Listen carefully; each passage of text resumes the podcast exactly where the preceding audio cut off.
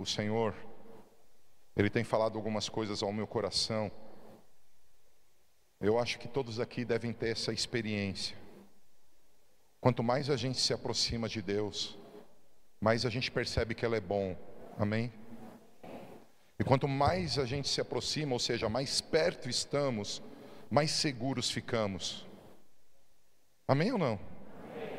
Eu não sei a, tua vida como tá. Eu sei da minha, de algumas pessoas que estão aqui, que são próximas. É, mas, cara, que crise maluca, né, gente? Pensa bem, quando a gente estava aqui em dezembro, muitos de vocês estavam celebrando o ano novo. Você imaginou que a gente ia passar por isso? Lembra que a gente soltou aqueles negocinho assim, né? Tipo fogos, tal, uma festa. Cara, tem gente que brinca, vamos riscar 2020.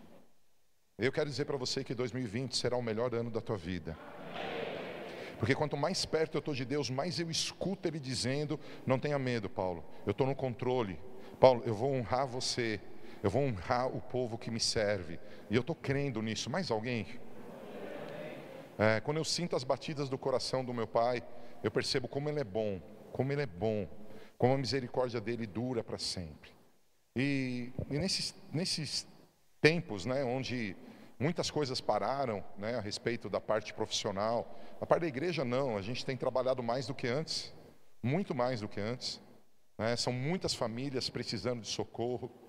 Olha, teve uma semana, uma semana no começo da pandemia, quando a bolsa de valores despencou, que naquela semana eu atendi cerca de nove pessoas que buscar, buscaram o suicídio. Nove pessoas, numa semana. Então, muito atendimento, muita coisa acontecendo. E, e, eu decidi buscar mais a Deus. Eu decidi jejuar mais, ler mais a palavra, orar mais, para ouvir a voz do Senhor. E eu louvo a Deus porque eu acho que eu estou mais sensível à voz do Espírito Santo. E pensando nesse domingo, pensando na palavra dessa noite, o Senhor falou comigo, filho, eu preciso que você fale da apostasia. A apostasia pode estar atingindo a minha própria vida, pode estar atingindo a sua vida, você que está aqui presente, ou você que está na tua casa, assistindo agora ao vivo, ou você que talvez vai assistir depois.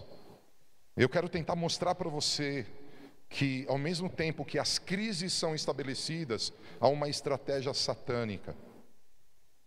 Nem tudo o que está acontecendo é erro humano.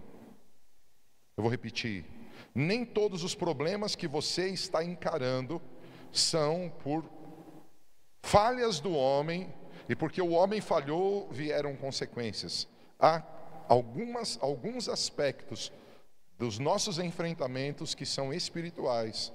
E o diabo ele tem planos malignos e ele quer realmente que eu e você é, percamos a fé. E eu quero falar disso. Apostasia é perder a fé. Eu vou explicar um pouco melhor. Olha o que diz a Bíblia em 1 Timóteo 4:1. O apóstolo Paulo ensinando um dos seus principais discípulos, ele diz: o Espírito Santo, né? Mas o Espírito, esse com E maiúsculo, Espírito Santo expressamente diz, ou seja, com urgência ele diz, nos últimos tempos apostatarão alguns da fé. E porque eles vão apostatar da fé, darão ouvidos a espíritos enganadores e a doutrinas de demônios. Veja, a Bíblia diz que nos últimos tempos, pessoas, elas estariam é, recuando na fé, abandonando a fé, por causa de vozes espirituais malignas, por causa de doutrinas elaboradas no inferno. E, e veja, isso para mim foi tão atual que o Senhor falou comigo: eu quero que você perceba como apostasia é algo importante, e eu quero que você vá atrás dos principais preletores do Brasil e veja que eu estou dando essa palavra para eles. E eu percebi que muitos estão pregando sobre isso. Falei, uau! O Senhor me deu uma palavra hoje, quando eu estava preparando, eu não ia fazer tela. Eu, tava, eu sentei numa cadeira ali, eu não estava passando muito bem. E, e eu sentei na cadeira, comecei a orar, falando: Deus, eu não aceito enfermidades. Eu creio na cura. Eu estou fazendo, estou tentando fazer as coisas direito. Eu quero cura. E quando eu sentei na cadeira, o senhor falou assim: assista teu pai espiritual pregando. O que, que ele estava pregando? É, perca do primeiro amor, apostasia. Cara, que palavra ele pregou, forte. Ele pegou pesadaço. Eu assisti a pregação, fui fazendo as telas, o Senhor foi falando comigo, e aqui estamos nós, você pela internet, você aqui, e eu quero dizer para você: há um plano estratégico de Deus. Você já viu o pneu murcho de bicicleta? Deus vai remendar o furo e Deus vai encher você. Você vai sair daqui turbinado na fé. Você vai sair daqui dizendo: sim, eu creio, sim, eu creio, é a minha hora. Tanto o pastor Aguinaldo quanto o Sérgio não sabiam que eu iria pregar. Pastor Aguinaldo falou dessa esperança e o Sérgio falou da amendoreira, que eu não sabia, que fala disso também. Igreja, ouça, nós estamos nos finais dos tempos, creia você ou não, sinais apontam a vinda eminente de Jesus e a Bíblia diz que nesse tempo pessoas abandonarão a fé. E um dos homens que trouxe essa palavra de apostasia, eu estudei, escrevi quase duas páginas da pregação dele, e eu pensei que eu fosse pregar a pregação dele. Isso sexta-feira, não, ontem. Isso ontem. É o pastor Lamartine Pozella. E ele tem um, uma ministração que é esse tema: quatro passos que nos levam à apostasia. Quatro passos que faz, fazem com que a gente abandone a fé. São quatro passos. Eu quero abrir algo aqui no meu celular. E ele diz que o primeiro passo é a dúvida. Esse é o primeiro passo.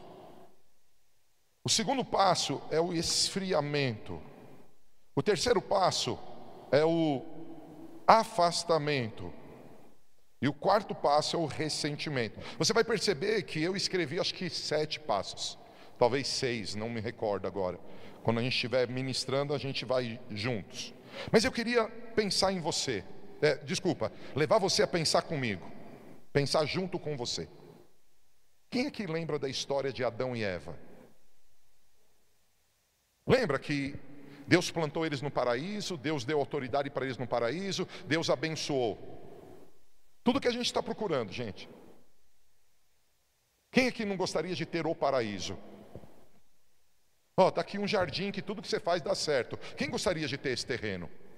Deus deu para Adão. Quem é que gostaria de ver a mão de Deus na tua cabeça e ele declarando: você é abençoado? É tudo que a gente quer. Mas o que aconteceu com Adão? Dúvida. Adão duvidou de Deus. Adão duvidou da palavra de Deus.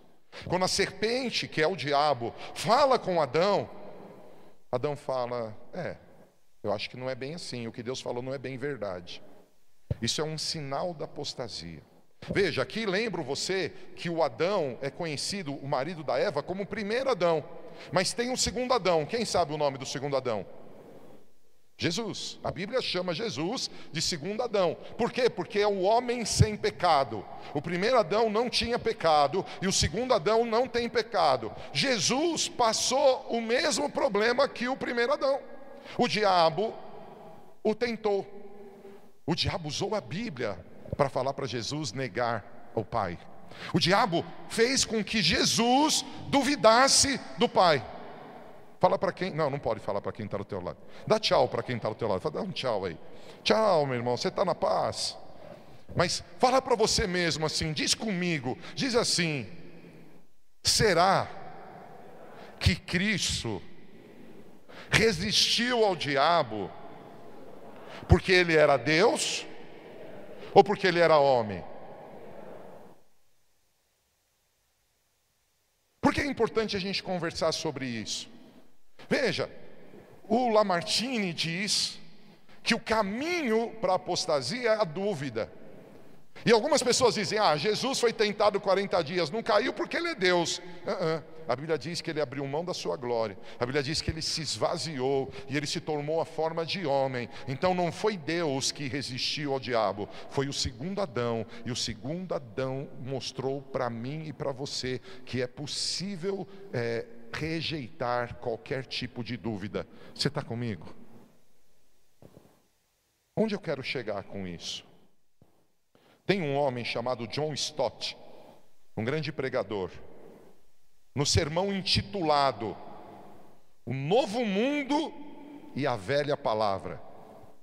John Stott, no sermão intitulado O Novo Mundo e a Velha Palavra. Quem aqui já ouviu as pessoas dizendo que nós estamos entrando no novo normal?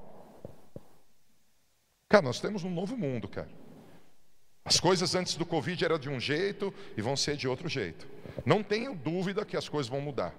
Se para mal ou para bem, eu não sei. Se para melhor ou para pior, eu não sei. Para minha vida, e eu espero que para a tua, para melhor. Esse John Stott, nesse sermão intitulado O Novo Mundo e a Velha Palavra, ele afirma: nós, deixa eu abrir aqui que precisa do óculos, hein, irmão? Nós barateamos o Evangelho quando o retratamos apenas como algo que nos liberta da tristeza, do medo, da culpa e das outras necessidades pessoais, ao invés de apresentá-lo como uma força que nos libera da ira vindoura. Gente, o que John Stott está dizendo o Evangelho cura, dá glória a Deus. O Evangelho prospera. O Evangelho liberta. Mas o Evangelho, ele quebra a condenação eterna. Irmãos, eu vou ter que gritar nessa igreja por muitos domingos, junto com a equipe de pastores e pregadores, que o pecado mata. A igreja vai ter que acordar para esse tempo, para entender que só Jesus Cristo liberta. Nós vamos ter que voltar para a palavra e parar de frescurinha, de querer viver o meu evangelho, de viver o meu Jesus, de viver o meu espírito. Há um evangelho, há um Jesus, há um espírito. E tem uma serpente mentindo para que a igreja entre em apostasia. Por isso, fala para quem está do teu lado, fala mesmo, olha de máscara mesmo, vai, e fala assim: acorda! Irmãos, a quarentena está acabando. Hoje já começamos com culto público. Domingo que vem mais pessoas estarão aqui. Quem sabe em agosto já não tenha mais vírus, já não tenha mais máscara. E Deus me deu uma palavra que nós viveremos algum avivamento em agosto. Eu me alegrei o Senhor tem me dito, Paulo, se prepara para agosto que eu vou fazer algo extraordinário. Mas o que tem que acontecer daqui até lá? Irmãos, nós acabamos de passar por Pentecostes, derramar do Espírito Santo. Não duvide de Deus. Não deixa nada na tua vida questionar a Deus. Questione os teus pensamentos, questione os teus planos, questione os teus sonhos, questione as tuas verdades, mas não questione a palavra de Deus. Deus é a verdade, o Espírito é a verdade, Jesus é a verdade. Alguém diz amém? Eu não vou falar do esfriamento, afastamento, porque eu vou falar mais para frente da minha ótica. Mas Lamartine Pozella, tudo que eu falei aqui é do estudo dele até agora. Mas ele fala do ressentimento. A Bíblia diz assim, ele não cita esse texto, mas eu lembrei quando eu estava estudando, que nenhuma raiz de amargura vos prive da graça de Deus. Gente, Há pessoas que estão aqui presentes, há pessoas que estão conectadas comigo na internet. Que as dores desses dias trouxeram um amargo no teu coração. Se nesses dias você perdeu negócio, família, se você perdeu o emprego, se nesses dias aconteceram desgraças com você, não deixa a amargura tomar conta do teu coração. A Bíblia diz assim: dá-me, filho, o teu coração. A Bíblia diz assim: sobre tudo que você deve guardar, guarde o teu coração. Gente, ressentimento é ficar sentindo, é ficar remoendo coisas que passaram e não tem mais como acontecer, alcançar, é ter mágoas de pessoa, é ter ódio de pessoas, é ter iras de pessoas. Isso tudo é ressentimento, é amargura. Meu, tira isso da tua vida, porque o diabo usa isso para que você entre em apostasia. Você está aí? Não deve ser fácil. Eu vi relatos de pessoas que morreu o pai, morreu o irmão, morreu a mãe, morreu o tio, morreu a tia, morreu o sobrinho, morreu não sei quem. Ah, seis, sete, oito, nove pessoas da mesma família. Cara, não é fácil. Penso eu que não é nada fácil. Penso eu que deve ser algo terrível, trágico. Ei, mas guarda algo no teu coração. Isso não é motivo de você estar ofendido, de você estar rancoroso, de você estar ressentido. Sabe por quê? Porque o Senhor Jesus disse: Na casa do meu Pai há muitas moradas, eu vou preparar um lugar. E a Bíblia diz: Aquele que crê em mim, ainda que morra, viverá. Vocês estão aí?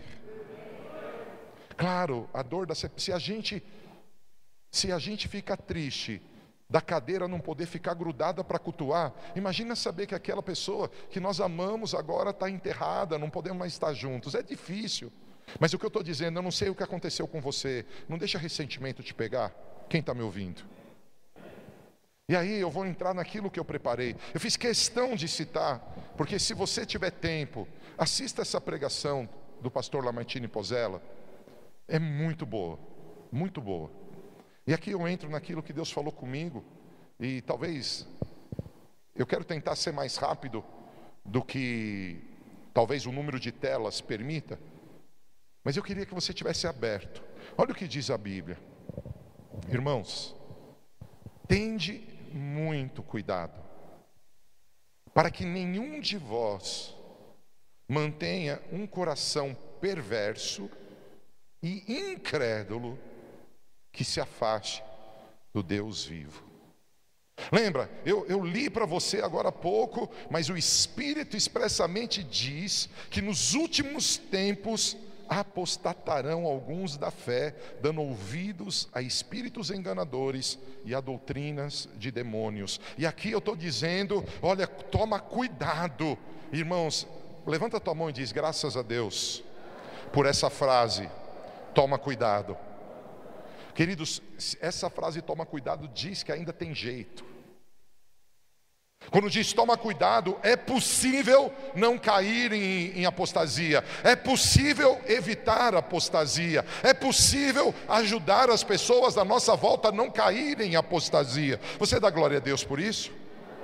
Mas como eu vou me afastar de Deus, ou seja, eu vou entrar em apostasia? Eu vou deixar o meu coração ser pervertido. Por isso eu falei do ressentimento, da amargura. Cara, quando o teu coração começa a ter orgulho, começa a ter ódio, começa a ter medo, você está permitindo um trabalhar das trevas em você. Irmão, diga basta para o diabo. Na minha vida você não toca, no meu coração você não toca. Você está comigo? Irmão, não importa a crise, o tamanho do problema, não importa o tamanho da guerra, não deixe o diabo tocar no teu coração. Quem está comigo? Por quê? Porque eu conheço pessoas, e os pastores poderiam vir aqui testemunhar, pessoas que seguraram não esse microfone, mas um microfone nesse altar ou dos outros tempos da nossa igreja. Pessoas, amados, que carregaram a arca nos ombros do meu lado, que hoje nem na igreja estão e não creem mais em Jesus. Eu conheço vários. Pessoas que se entregaram novamente às drogas, ao álcool, pessoas que se depravaram, que rasgando o, o, o, o acordo que tinha de um casamento, entrando em divórcio, pessoas que jogaram tudo para o alto, e porque isso aconteceu, e porque eles experimentaram isso, e porque eles estão vivendo isso, porque o coração se perverteu e a incredulidade os afastou de Deus. Apostasia é definida como decaída, deserção, rebelião, abandono, retirada ou afastar-se daquilo que antes estava ligado. E aqui para a gente nessa noite também pode ser definida como cortar o relacionamento com Cristo, desprezando a salvação, apatar-se da intimidade com Deus, rejeitar a fé em Cristo. E o meu grito para você hoje é pare. Hoje é uma noite de parar e refletir como está o teu coração. Talvez alguém esteja dizendo: não, isso não é para mim, eu nunca vou entrar em apostasia. Eu nunca vou abandonar a fé. Cara, eu estou nessa vida de crente, agarrado com Deus. De 18 para 52, alguém faz a conta aí. De 18 para 52. Eu tinha 18 anos, estou com 52. Eu estou agarrado com Deus há 34 anos. Fiquei quatro anos longe dele, desviado, porque sempre fui cristão, nasci num, num berço evangélico. Então eu tinha 34 mais 14, dá 48 anos. Onde eu vivi o Evangelho, vivi na palavra, pequenininho tinha vida de oração, leitura bíblica, agarrado com Deus. Mas bastou mais companhias e eu caí. Um menino que fazia tudo direitinho, preso três vezes. Um menininho que fazia tudo direitinho, agredindo os próprios pais. Um menininho que fazia tudo direitinho, cheirando cocaína, usando drogas, violência. Como assim? Cara, apostasia é fácil de agarrar você. É só seu coração se perverter. É só seu coração se endurecer. É só a incredulidade começar a dizer: ah, não é bem assim. Quantas pessoas você já não viu subir nesse altar e ministrar nesse altar? E talvez você conheça, e quando eu falo no altar, na intercessão, no obreiro, ali, ali, e hoje falam: perdi meu tempo. Perdi meu tempo. Fui usado. E sabe por que isso acontece? Porque espíritos malignos começam a colocar na nossa cabeça pensamentos que vão atingir nosso coração. Espíritos malignos começam a perverter nosso coração. E eu quero dizer para todos que estão aqui e aqueles que estão em casa, irmãos, vamos dar uma paradinha aqui. Deus vai usar dessa palavra para nos alertar. Quem diz amém? Eu vou ler vários textos bíblicos. E eu peço, se você puder, leia comigo. Olha o que diz Mateus 24, versículo 4 e 5. Vamos ler? Vamos de novo? Então Jesus lhes revelou: Cuidado, que ninguém vos seduza, pois muitos são os que virão em meu nome proclamando: Eu sou Cristo, e desencaminharão muitas pessoas. Querida igreja, o próprio Cristo nos alertou que nós tínhamos que tomar cuidado, porque há uma sedução nesse mundo. O meu evangelho, o meu Jesus, um, é, é, é outro evangelho, outro Jesus e outro Espírito. São vozes que pegam Jesus, tiram ele do centro é, de ser o cabeça de tudo e colocam Jesus como um amigão que nos abraça e fala: Eu te entendo, eu entendo quando você peca, eu entendo quando você erra. Claro que ele entende, mas ao mesmo tempo que ele entende, ele repreende e diz: Não peques mais. Porque o Jesus da Bíblia, ele nunca alisou o pecado, ele chamou o pecador de os religiosos de raça de víboras. Ah, foi João Batista que falou. Jesus também, quando ele disse para aquelas pessoas que eles pareciam um sepulcro caiado, quando ele chutou as mesas do templo, igreja, eu e você precisamos do Jesus de verdade, o Jesus da Bíblia. Nós precisamos alinhar os nossos pensamentos, os nossos sentimentos, as nossas palavras, as nossas atitudes com a Bíblia. Alguém diz amém? E talvez você fala, poxa, apóstolo, a, a, gente acabou de sair de uma crise, ou estamos ainda no meio dela. Você não podia pregar algo assim mais motivacional? Eu podia. E eu gostaria. Se eu pudesse pregar hoje aqui, eu escolher um tema, eu escolheria um tema tipo: receba poder para os próximos dias.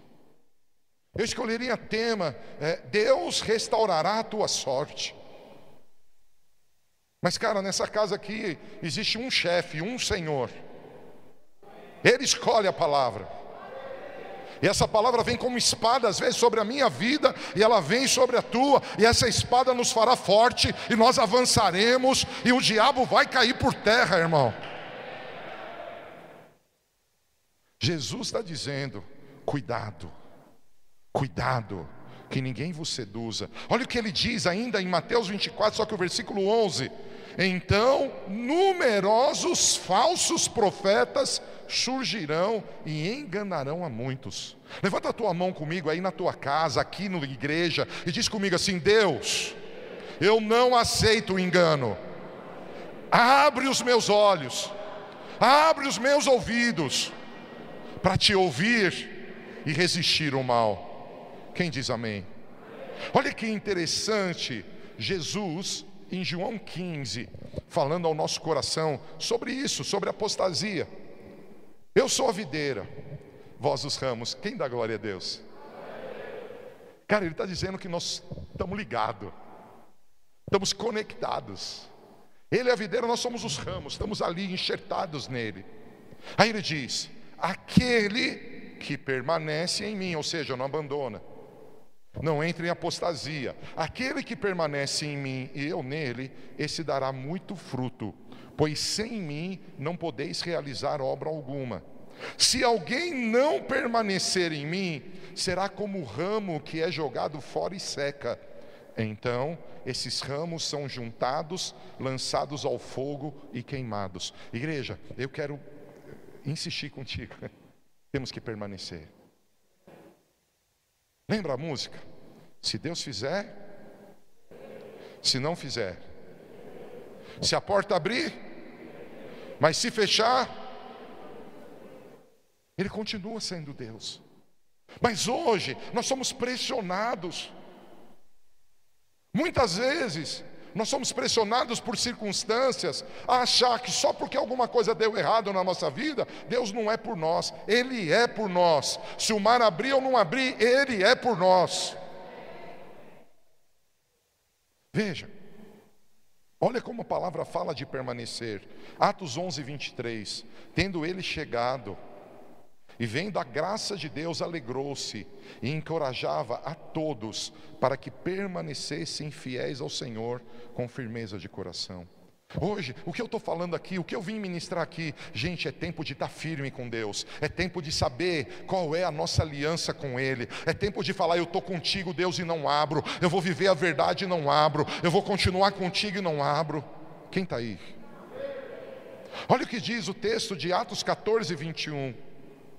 E havendo pregado as boas novas naquela cidade e feito muitos discípulos, voltaram para Listra, Icônio e Antioquia, renovando o ânimo dos discípulos e os encorajando a perseverar na fé, ensinando: é necessário que em meio a muitas aflições ingressemos no reino de Deus. Eu estou aqui dizendo, irmão, eu não sei o que você está vivendo, talvez esteja duro, os meus desafios são gigantescos e eu tenho, como eu fiz um acordo dos maiores desafios que eu tenho, eu fiz um acordo, quando tudo voltar ao normal, a gente senta para conversar. De verdade, eu nunca queria sentar para conversar. Eu queria que essa reunião nunca acontecesse, porque quando eu ver a cifra dessa reunião, vai ser assustador. É muita grana, é muito dinheiro que eu não tenho para pagar muita conta. Mas eu quero dizer para você: eu vou testemunhar nesse altar o milagre.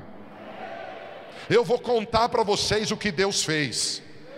Mas sabe o que eu quero dizer para você? Cara, você está com aflição, como eu, você tem luta, eu tenho, você tem desafio, eu tenho, mas eu vou dizer para você, querido, permanece firme em Deus, entra no reino, vive no reino, porque você vai passar disso, você vai superar isso. Não sai da presença, não rejeita a palavra, não rejeita Deus. Esse texto, ele fala que eles estavam sendo perseguidos, irmãos. A gente não sabe o que é isso. Esse tipo de perseguição. Os caras apanhavam, cara, os caras eram presos. Às vezes assassinado, apedrejado. E eles estavam pregando a fé e dizendo: Ó, oh, ó, oh, eu estou encorajando vocês, perseverem na fé, não abandonem a fé, não desiste da fé. Quem está me entendendo aqui? Mais textos. Colossenses 1, 21, 23. Vamos ler juntos? E a vós outros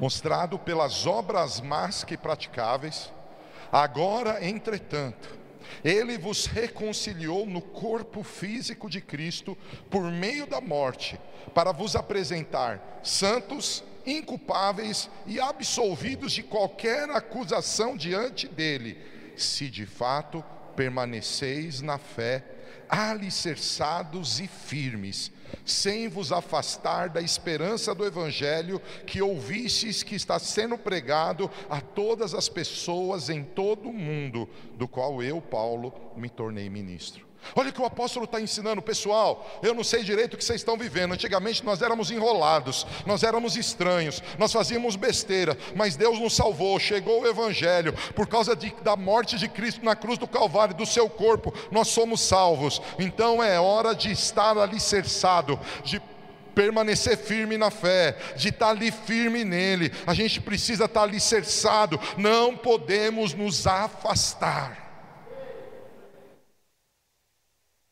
Não podemos nos afastar.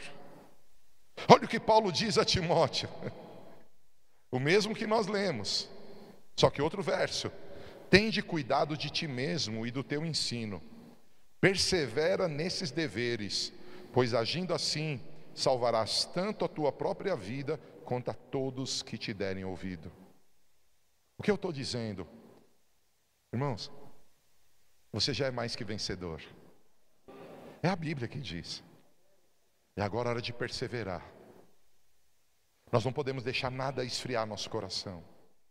Nós temos que continuar dizendo: sim, eu creio em Ti, Senhor.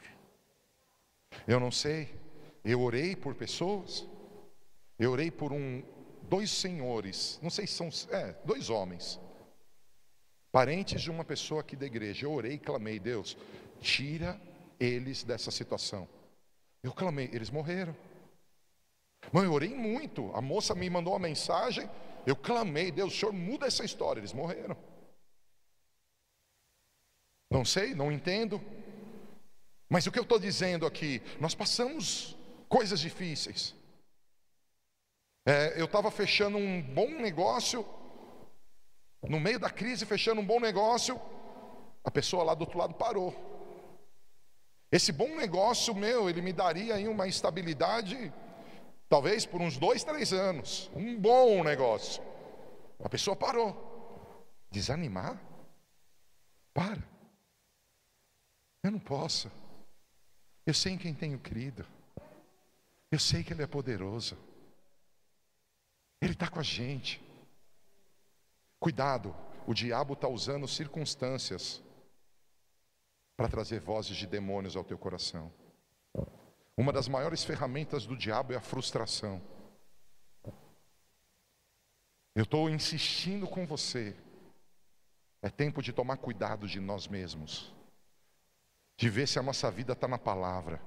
Olha o que diz ainda em Timóteo: prega a palavra, insiste a tempo e fora de tempo, aconselha, repreende, encoraja com toda paciência e sã doutrina.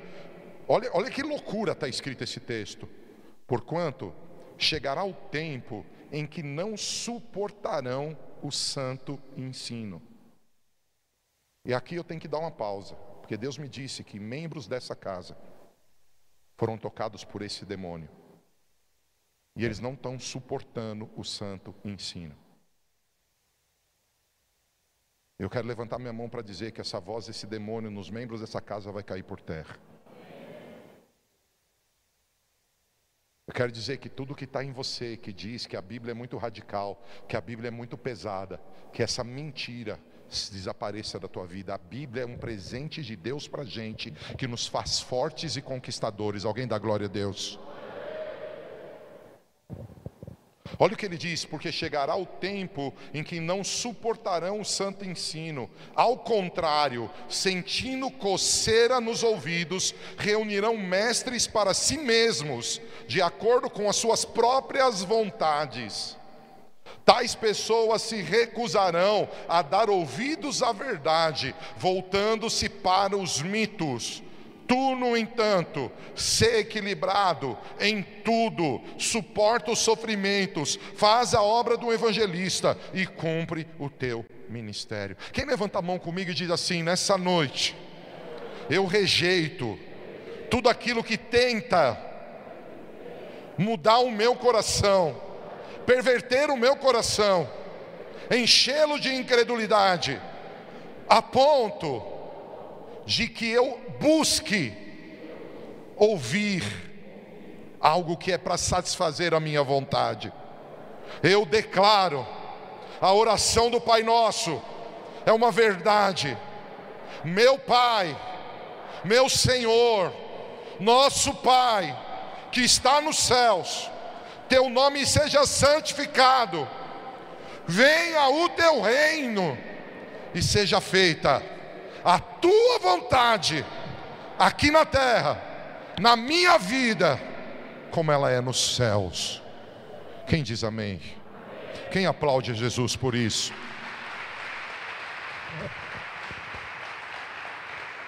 Tem mais um texto, na verdade são acho que dois, Hebreus capítulo 2, por isso, olha como diz a Bíblia, por isso é fundamental prestarmos atenção, mais ainda às verdades que temos ouvido, para que jamais nos desviemos dela.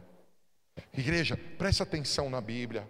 Presta atenção na palavra de Deus. Eu mesmo sou autor de livros, eu mesmo quero que você leia meus livros, mas se você não tem tempo de ler é, muitos livros, priorize a Bíblia, leia a Bíblia, medite na Bíblia, busque a palavra de Deus. Ah, eu leio, não estou entendendo, não importa, leia, porque a Bíblia ela é espírito e vida. No começo você não vai entender muita coisa, mas vai lendo, vai lendo, daqui a pouco você vai começar a ter revelação, porque Deus fala com você pela palavra palavra da verdade. Não tenha medo da verdade, persevera na verdade, presta atenção na verdade. Você está aí?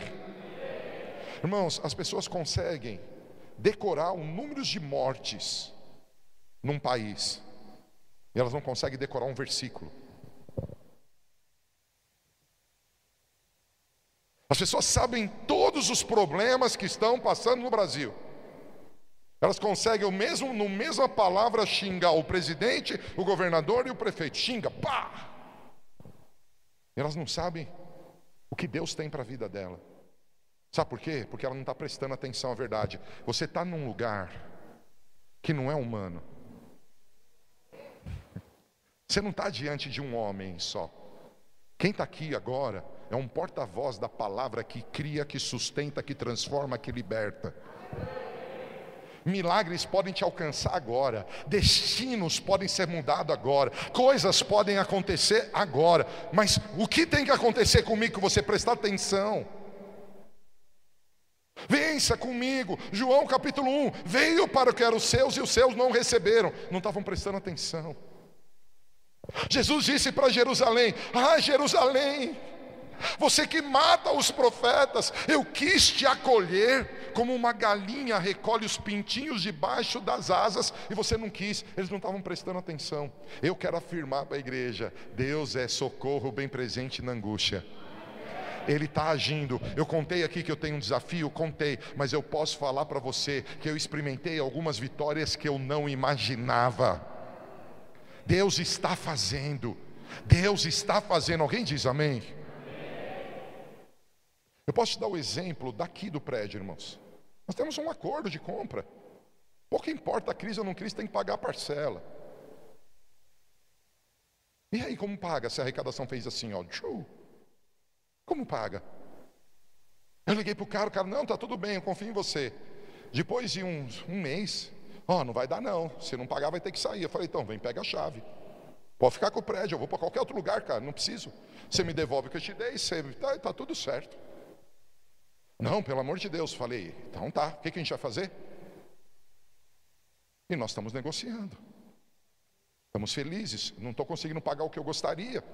Mas, cara, eu não sou desonesto. Eu não sou picareta. Eu dei a cara para bater. Em janeiro eu falei com ele, falei, ó, esse ano está difícil. Quando começou a crise eu liguei de novo, cara, eu não sei como que vai ser. Eu nunca deixei ele sem uma palavra. Eu disse, quase que semanalmente mando mensagem. Eu não fujo dos meus problemas. Ele tem bens meus em garantia também. Mas o que eu estou dizendo aqui para você, cara, a gente vai encontrar problema, mas ao invés de prestar atenção no problema, vamos prestar atenção na palavra de Deus. O que Deus está falando para você? O que Deus quer fazer na tua vida? Presta atenção, sabe por quê? Olha o que ele diz: é fundamental prestarmos atenção mais ainda às verdades que temos ouvido. Por que, que tem que prestar atenção? Para que jamais nos desviemos delas. Pois se a mensagem proferida por anjos provou sua firmeza e toda transgressão e desobediência recebeu a devida punição, como nos livraremos se desconsiderarmos tão grande salvação? Essa salvação tem sido proclamada pelo Senhor, foi depois confirmada a nós pelos que a ouviram. Vocês estão comigo? Eu sei que é pesado, mas é bênção, amém? Eu vou, eu, vou, eu vou, tentar de novo ganhar um pouco mais de apoio. É, eu sei que está pesado, mas está bênção, amém? Olha o que diz no capítulo 3: Cristo, no entanto, é fiel como filho sobre a casa de Deus. E essa casa precisamente somos nós, isto é, se retivar, retivermos com fé perseverante a coragem, a esperança da qual nos gloriamos. Assim como proclama o Espírito Santo, hoje, se ouvides a sua voz, não endureçais o vosso coração, como ocorreu na rebelião durante o tempo da aprovação no deserto. Diga comigo assim: Eu sou a casa de Deus, e algo glorioso vai passar comigo. Deus não me deixa sozinho no meio dessa guerra. Ele tem inúmeras promessas ao meu respeito. E hoje, nessa noite, Ele vai me levar a um novo nível de fé, para que eu persevere com coragem e com muita esperança que 2020 será um ano extraordinário. Se alguém crê, diz amém. Olha o que está escrito em 2 Pedro 1, de 10 a 11. Portanto, irmãos, olha como a Bíblia fala: esforçai-vos com dedicação cada vez maior, confirmando o chamado e eleição com que fosses contemplados, pois se agires desse modo, jamais abandonareis a fé. Ele está dizendo que a gente precisa se esforçar, a gente precisa se dedicar. Eu vou continuar agora, vou pular aqui. Todo o que nega o filho, de igual forma não tem o pai. Quem confessa publicamente o filho, tem também o pai. Quanto a vós outros, zelai para que aquilo que ouvistes desde o princípio permaneça em vossos corações. Porque se o que ouvistes permanecer em vós, de igual modo permanecereis no filho e no pai. Essa é a promessa que ele nos fez, a vida eterna. Eu vos escrevo essas advertências a respeito daqueles que vos querem seduzir. Gente, vocês repararam que eu li bastante a Bíblia, sim ou não? Quantos perceberam como esse, essa questão da apostasia é muito tratada na palavra? Preste atenção. Vem um avivamento sobre o Brasil. Vem um avivamento sobre as nações. Eu tenho certeza de coisas que vão acontecer com a minha vida e com a vida de algumas pessoas. Mas isso está relacionado a você perseverar e permanecer. Isso está relacionado ao valor dado à palavra de Deus e a Deus. E eu quero mostrar para você como que essa voz maligna tem entrado no nosso coração para que a gente avance a apostasia. Eu quero tentar mostrar para você alguns pontos. O cristão, por falta de fé, deixa de levar plenamente a sério as verdades, exortações, advertências, promessas e ensinos da palavra de Deus. Eu coloquei um texto de Lucas 8, 13, que diz: As que caíram sobre as rochas simbolizam os que recebem a palavra com alegria assim que a ouvem, contudo não possuem raiz, creem por um período, mas desistem no tempo da provação. Gente, ouça. Quem aqui, quem aqui acompanha noticiário? Quem aqui já viu reportagem dizendo cloroquina é a salvação? Quem já viu reportagem dizendo cloroquina mata? A gente acredita em quem? Outro dia, é a OMS, aquele órgão, a OMS disse não existe nenhuma comprovação sobre o efeito da cloroquina. O Brasil está totalmente errado em usar a cloroquina. Vocês devem ter visto essa reportagem. Agora, nessa semana, eles vieram pedir desculpa por um estudo errado que eles fizeram. Ei, o que eu estou dizendo para você? Os homens são falhos em seus conceitos. E às vezes, influenciado pelas trevas, eles propagam fake news para que eu e você caiamos em engano. Mas nós temos uma palavra. Veja, se você pautar a tua vida nas notícias, eu vou te dar um exemplo, irmão. Quantos aqui viram o dólar disparar? Eu conheço gente que ganhou uma grana com isso. Eu conheço amigos que a empresa dele quebrou por causa disso. Ele tinha dívida em dólar. Cara, quebrou. Gente ganhou uma grana, gente que perdeu. Quem, quantos aqui sabem que a queda agora do dólar fez com que o Brasil avançasse economicamente e por isso a bolsa está subindo? Cara, o que eu quero dizer para você, se você pautar, a tua vida na economia, se você pautar a tua vida é, na política, se você pautar a tua vida nos teus achismos, se você pautar a tua vida nas coisas do homem, você vai ficar oscilando, mas se você estabelecer os valores do reino como a tua vida, você vai avançar e você vai vencer. Mas sabe o que tem acontecido com muitos? Eles recebem a palavra, mas é só ter uma luta que abre mão dela. Não abra mão da palavra, Deus vai honrar você. Eu não sei o que você está vivendo, volta para Deus, gruda na palavra, você verá milagres, você vai experimentar coisas novas. Alguém diz amém? Como vem a apostasia? O cristão, por falta de fé, deixa de levar plenamente a sério as verdades de Deus. Eu queria que você ficasse em pé comigo. Eu tinha que estar terminando agora essa pregação, mas faltam algumas telas e eu vou terminar. Mas eu queria que você levantasse a tua mão e declarasse comigo: Deus, o Senhor é o Deus que sonda rins e coração.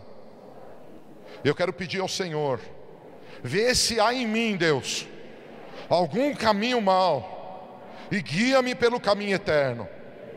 Tudo, Senhor, que está passando nas minhas emoções, nos meus raciocínios, na minha maneira de enxergar a vida, que despreza, de alguma maneira, as verdades do teu reino, me perdoa, Deus. Vence isso agora. Vence isso agora na minha vida. Eu peço ao Senhor que eu seja alguém que creia cada dia mais, de fé em fé, nas tuas verdades, tuas exortações, tuas advertências, tuas promessas, teus ensinos, em toda a tua palavra. Irmão, levanta a tua mão bem alto e dá um grito dizendo que toda frieza espiritual saia da tua vida. Você pode gritar mesmo? Isso, grita aí, grita. Fora da minha vida frieza. Fora da minha vida frieza espiritual. Se puderem me ajudar com um violão aqui, pelo menos. Segundo ponto. O primeiro ponto é quando a gente começa a levar, a gente deixa de levar plenamente a sério as verdades. Segundo ponto, quando aos nossos olhos as realidades do mundo parecem ser maiores do que as virtudes do reino de Deus. Diga para quem está do teu lado, olhando de longe mesmo, eu acho que dá para falar porque tem máscara. Fala para essa pessoa assim: Golias nunca foi maior que Davi. Fala para essa pessoa: os teus problemas não são maiores do que o teu Deus.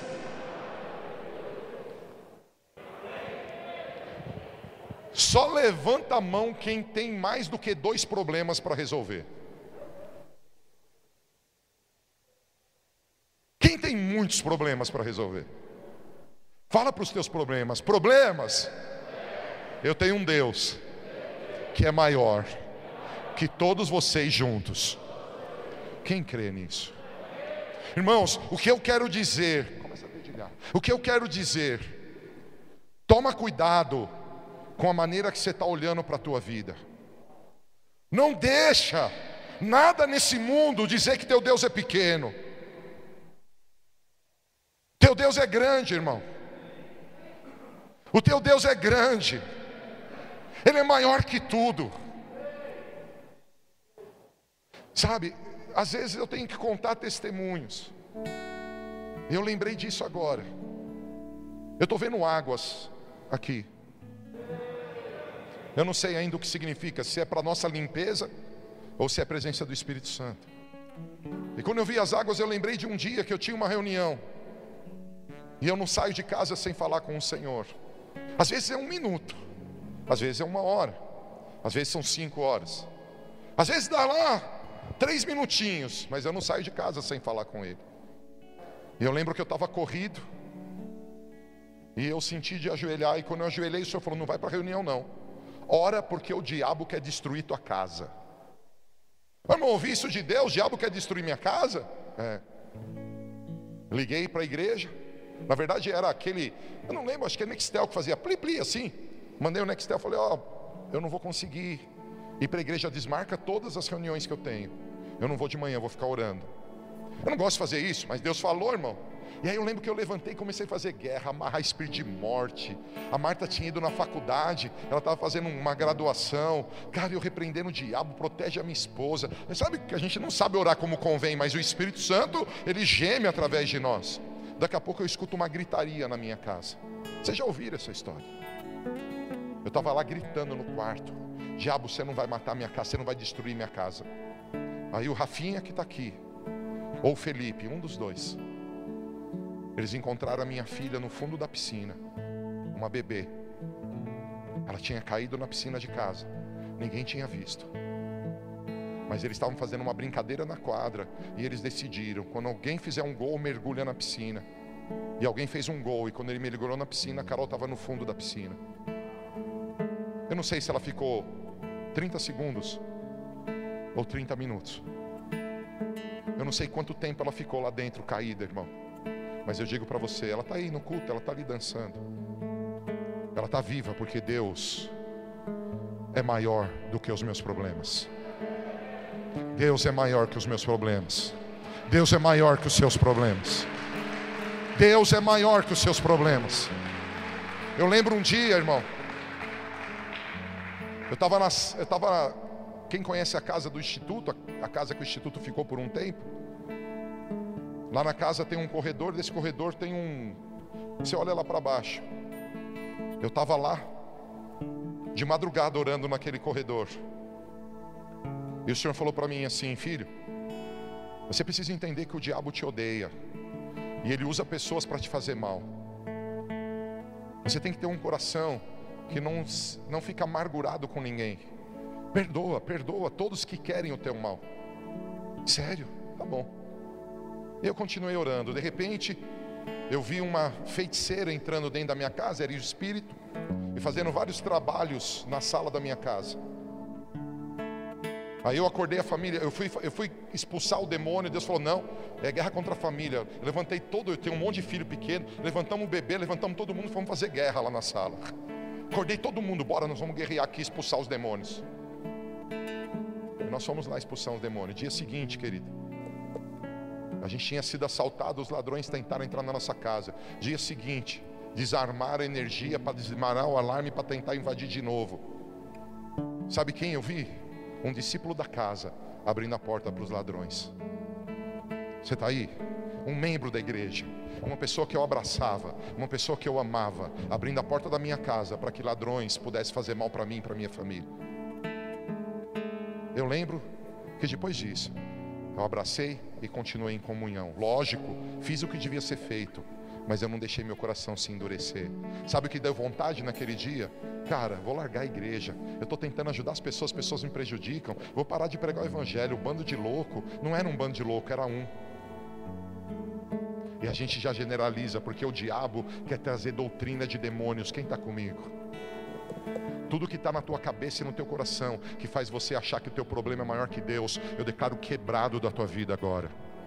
Não tem nada maior que Deus, não tem ninguém maior que Deus.